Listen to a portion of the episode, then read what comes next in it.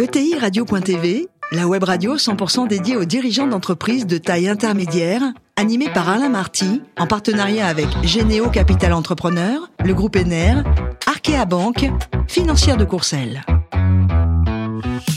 Bonjour à toutes et à tous, bienvenue à bord de ETI Radio. Vous êtes plus de 43 000 dirigeants d'entreprises abonnés à nos podcasts et vous pouvez réagir sur les réseaux sociaux. À mes côtés pour co-animer cette émission, Alain Hervé, membre du directoire en charge du pôle commercial d'Arkea Banque Entreprise et Institutionnel. Bonjour Alain ainsi que Mathieu Bénat, qui est le PDG de la financière de Courcelles. Bonjour Mathieu. Alors aujourd'hui, on a le plaisir de recevoir Jean-Paul Babé, qui est le président d'Alpetis Assurance. Bonjour Jean-Paul. Bonjour à tous. Alors vous êtes né en 1955, diplômé de Centrale, doublé d'un MBA HEC. Et après votre métier de consultant en organisation et stratégie, vous avez passé 10 ans chez Mondial Assistance. Vous avez toujours été passionné, Jean-Paul, par l'international ou alors c'était une découverte? Non, toujours euh, passionné, l'envie de faire le tour du monde euh, depuis, depuis tout petit. Donc effectivement, bah, ça m'a donné l'occasion de le faire plusieurs fois. C'était magnifique. Et donc dix années, hein, vous avez évolué au fil des années. Oui, parce qu'il fallait construire le réseau à l'international. C'était la grande époque de la mondialisation euh, naïve, si je peux dire, telle qu'on la voit un peu maintenant. Mmh. Et, euh, et puis servir des gens qui ont des problèmes dans le monde entier, c'est comme c'est, ça a beaucoup de sens. Ouais, et comprendre aussi les, les différences socioculturelles. Voilà, alors ça c'est un décodage par exemple énorme. Ça c'est difficile les Québécois parce qu'ils parlent la même langue que nous, mais c'est pas du tout le même logiciel. Donc c'est c'est le plus dur pour moi, ça a été de traiter avec ces gens-là. Vous parlez québécois, Mathieu? Euh, Pas vraiment. Bon, vous avez un char qui est garé devant, devant le studio, quoi. Alors dites-nous ensuite, vous êtes passé au sein du, du PMU en tant que patron international. Oui. On ne sait pas forcément que le PMU a une dimension internationale. Mmh, c'est vrai. Euh, alors que les courses sont diffusées un peu partout dans le monde, les courses françaises, parce qu'il y a il y a trois grands pays de courses, c'est le Japon, euh, les États-Unis et la France. Et euh, il y a des paris conjoints qui se font sur les courses. Euh, il y a des échanges aussi autour de l'élevage des chevaux. Enfin, il y a, il y a plein plein de, de choses très intéressantes à faire à l'international au PMU. Alors, vous avez rejoint votre Nirvana professionnel en 2004 en, en intégrant Alpetis. Un mot sur l'historique.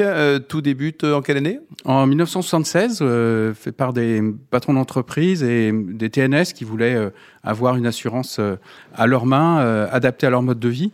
Euh, parce que effectivement sur le marché à cette époque-là, on ne trouvait pas ça. Euh, et puis d'être responsable, c'est-à-dire d'être acteur de leur assurance, parce que c'est le meilleur moyen de comprendre. C'est des choses qu'on n'apprend pas du tout à l'école, quoi. La banque et l'assurance, il n'y a pas de cours là-dessus, euh, sauf si on est dans la filière, mais mais sinon il n'y a rien, quoi. Et donc bah, savoir utiliser son assurance à bon escient, faire que ce soit pas déceptif, etc. Si on comprend pas ce que c'est, on, on, passe à côté. Aujourd'hui, Alpetis, la, la résonance, combien de collaborateurs, combien de, de collectes chaque année, de primes? Alors, euh, ce, qui est, ce qui est amusant chez Altis, c'est qu'on a à peu près euh, 1500 euh, contributeurs, puisqu'on demande aussi à nos, à nos adhérents euh, de passer bénévolement du temps avec nous. Donc, mmh. on est à 700 collaborateurs et puis à peu près le même nombre en, en adhérents bénévoles. c'est environ 400 millions d'euros de primes.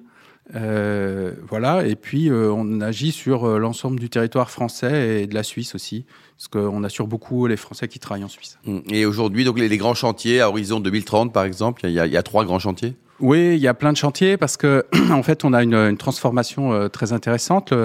Donc la, la première, c'est que historiquement, on s'est beaucoup intéressé à l'assurance de la personne, et puis aujourd'hui, euh, le modèle euh, qu'on a, c'est-à-dire de groupe associatif, puisqu'on demande à nos adhérents en fait de, de, rentrer dans nos associations qui sont propriétaires du, du mouvement, eh bien, euh, ce modèle-là aujourd'hui fait sens parce que les gens veulent comprendre ce qu'ils achètent, ils veulent participer. Et donc, on a l'occasion de, effectivement, d'investiguer beaucoup d'autres champs. Donc, on a commencé euh, euh de la diversification sur l'IRD, on assure les, les demeures d'exception, après les chaînes de café. Vous avez créé Jean-Paul, vous avez racheté?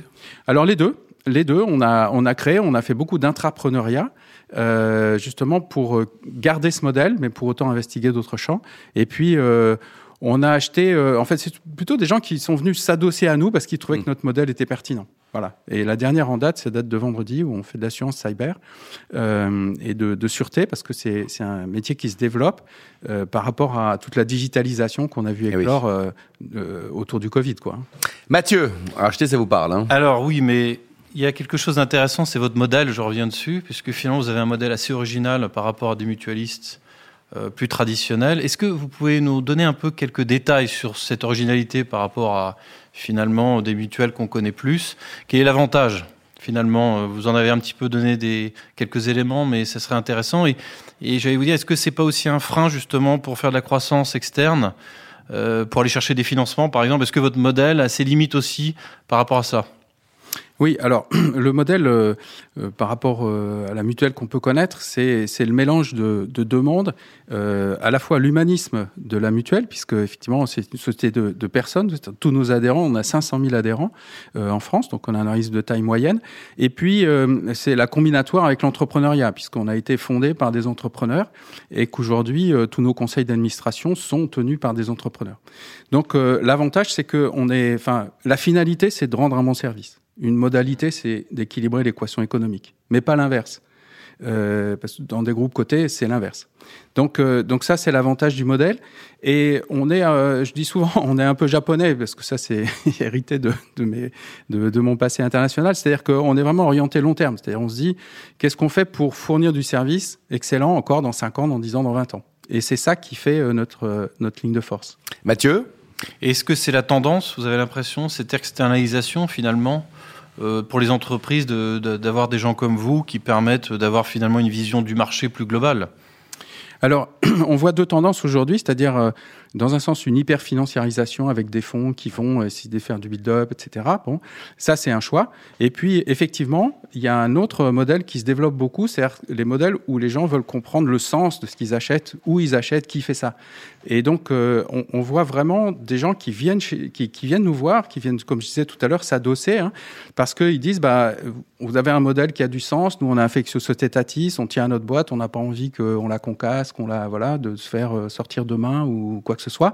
Et donc, on, on, veut avoir des gens qui travaillent dans la durée et qui, euh, et qui promeuvent ce, ce, ce type de, de services et de modèles. Mathieu? Et en termes de financement, euh, vous arrivez à convaincre des investisseurs ou vous n'avez pas besoin d'investisseurs finalement pour faire ces build-up? Alors, on a toujours euh, géré euh, précautionneusement. Euh, massivement investi dans le digital à chaque fois euh, pour rendre du service, puisque en fait, ce qu'on n'a pas à donner à l'actionnaire, puisque oui, on n'a pas de dividende à payer, on le réinvestit au profit euh, de l'adhérent. Et ce qui a fait que depuis l'origine, le groupe a, a, grandi tous les ans. On fait à peu près deux fois le taux de croissance du marché, et ce qui ce qui fait que les excédents financiers, ils sont disponibles pour notre croissance et pour l'acquisition. Ouais, la boîte est bien gérée. Elle est lyonnaise au départ, voilà. Jean-Paul, hein, et puis oui, c'est vrai, nationale. Hein. Voilà, tout à fait. Ouais. Alain? Jean-Paul, euh, avec votre parcours réussi à l'international et aussi dans l'assurance, et vous avez dit que le métier de l'assurance était un monde compliqué, comment vous faites pour recruter? Alors, euh, pour recruter, on a là il y avait la soirée du personnel jeudi, il y a 147 nouvelles personnes qui nous ont rejoints cette année. Euh, donc autant dire que on a 147 collaborateurs. Voilà. C'est pas mal. Hein? Ouais, c'est pas mal. Donc ça veut dire quoi? Ça veut dire que en fait quand on propose un projet qui a du sens, et euh, l'avantage de l'assurance, c'est que c'est un métier très très divers. On en parlait aussi. Euh, dans, j'ai écouté d'autres interviews où il y a, il y a plein plein de métiers. Bravo, voilà. pas. Il y a plein de métiers différents dans l'entreprise. Effectivement, nous, on a de l'ingénierie, on a du marketing, on a du juridique, on a de la socio, on a, enfin voilà, des tas de choses, y compris des, des, des métiers basiques. Donc, euh, on, on, a de tout. Sauf que, euh, en fait, les, les chez nous, les salariés, ils savent pour qui ils travaillent parce qu'ils voient passer les adhérents, les adhérents euh, dans, dans, leur entreprise. Ils ont des contacts. On a des groupes tests avec les adhérents, c'est-à-dire qu'on sort pas un produit ou une solution ou une communication tant qu'il n'a pas été validé, validé par nos adhérents, donc nos clients. Et du coup, c'est très motivant parce qu'on sait pour qui on travaille. Quoi. Alain? 2026, ce sont les 50 ans d'Alptis. Oui. C'est quoi votre grosse fiesta Grosse fiesta. Ah, je sais pas. Comme toujours. Comme toujours. Et quelles sont vos principales ambitions en termes de gouvernance? Alors les ambitions, c'est vraiment euh, bah, de poursuivre euh, notre euh, l'éventail des services qu'on peut offrir. Euh, par exemple, on fait du financement aux entreprises. Là, je parlais de, des garanties cyber et tout ça. Donc, c'est de, de, continuer euh, d'épanouir ça.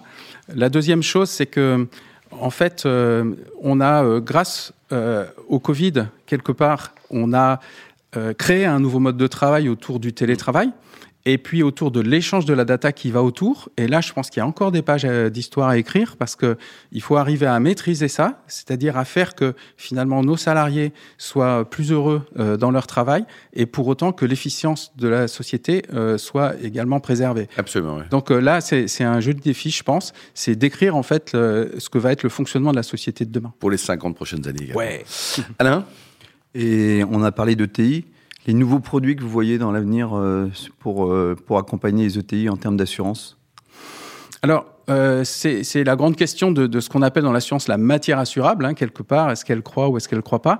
Et ce qui est très intéressant dans notre métier, c'est qu'on est obligé d'écouter euh, l'évolution de la sociologie, de la société. On a un métier très sociétal. Pourquoi? Parce que l'assurance, c'est la contrepartie de l'aversion au risque. D'accord? Donc en fait, quels sont les risques dont on a peur? Et on voit bien qu'aujourd'hui, bah, des choses comme le climatique, euh, l'attaque cyber, euh, mmh. euh, la fraude, on, on, en a plus peur qu'avant parce que effectivement, on les voit se développer autour de les nous. Pandémies ça, aussi. euh, les pandémies, évidemment. Euh, donc là, notamment par exemple autour de la prévention, on a un gros enjeu aussi parce qu'on a vu avec une campagne de prévention fabuleuse, quoi. Portez vos masques, etc. Tout ça, c'est extraordinaire. Vous êtes également très actif, Jean-Paul, au sein du, du réseau Entreprendre? Oui, parce que euh, je trouve ça très rafraîchissant, euh, parce qu'il y a, beaucoup de alors, il y a beaucoup de jeunes évidemment, pas que, mais qui portent un nouveau regard sur le monde et qui essayent justement de, de combler euh, les pain points, comme on dit maintenant. Hein. Et ça, c'est vraiment rafraîchissant parce que c'est trouver des solutions à des gens qui vont ouvrir les yeux sur le monde et qui vont se dire, mais au fond, mais ça, ça, ça marche pas du tout, alors que nous, on s'y était habitués. Et ça, je trouve que avoir une, euh, comment dire, un échange là-dessus, c'est passionnant. Et vous nous rappelez comment ça fonctionne, le réseau Entreprendre? Alors, Le réseau Entreprendre, c'est euh, euh, en gros un, un, parcours qui consiste à proposer son projet à une dizaine de gens qui ont déjà une expérience de la création d'entreprise. Ensuite, sont euh, reçus par un jury qui euh, leur donne à la fois, si le, le projet est OK, euh, à la fois un, un prêt, donc qui peut aller jusqu'à 50, 50 000 euros. Un prêt d'honneur. Voilà, un prêt d'honneur. Et puis, surtout, un accompagnement par une des personnes qu'ils ont vues auparavant, qui était un créateur d'entreprise, pendant trois ans, gratuitement. Et ça, c'est exceptionnel parce que du coup, c'est ni des actionnaires qui ont certains, certains objectifs, mmh. ni son conjoint qui en a d'autres, euh, ni un consultant qui en a d'autres. C'est vraiment un accompagnement qui se fait euh, vraiment gratuitement à, à, travers un échange d'expériences. Et, euh, et, ça, c'est un joli modèle. Oui, vous êtes proche des entrepreneurs. À l'image, il paraît qu'il y a un de vos enfants qui est aussi entrepreneur, qui a inventé oui, un deux produit maintenant. magique. Là. ouais, deux. Ils font quoi, par exemple? Bah, des, des, boissons, des boissons saines pour la santé. Ah, voilà. De la marque Moksha, Moksha, oui. Voilà, très sympa. Et puis l'autre, c'est un site d'upcycling pour faire connaître tout ce qui se passe sur l'upcycling. Oh là là, c'est génial. Allez, on les embrasse. Merci beaucoup, Jean-Paul. Merci également à vous, Alain et Mathieu. Fin de ce numéro de ETI Radio. Retrouvez tous nos podcasts sur notre site. Et on se retrouve mardi prochain. Ça sera 14h précise pour une nouvelle émission. L'invité de la semaine de ETI Radio, une production B2B Radio.tv, en partenariat avec Généo Capital Entrepreneur, le groupe ENER, Arkea Banque, financière de Courcelles.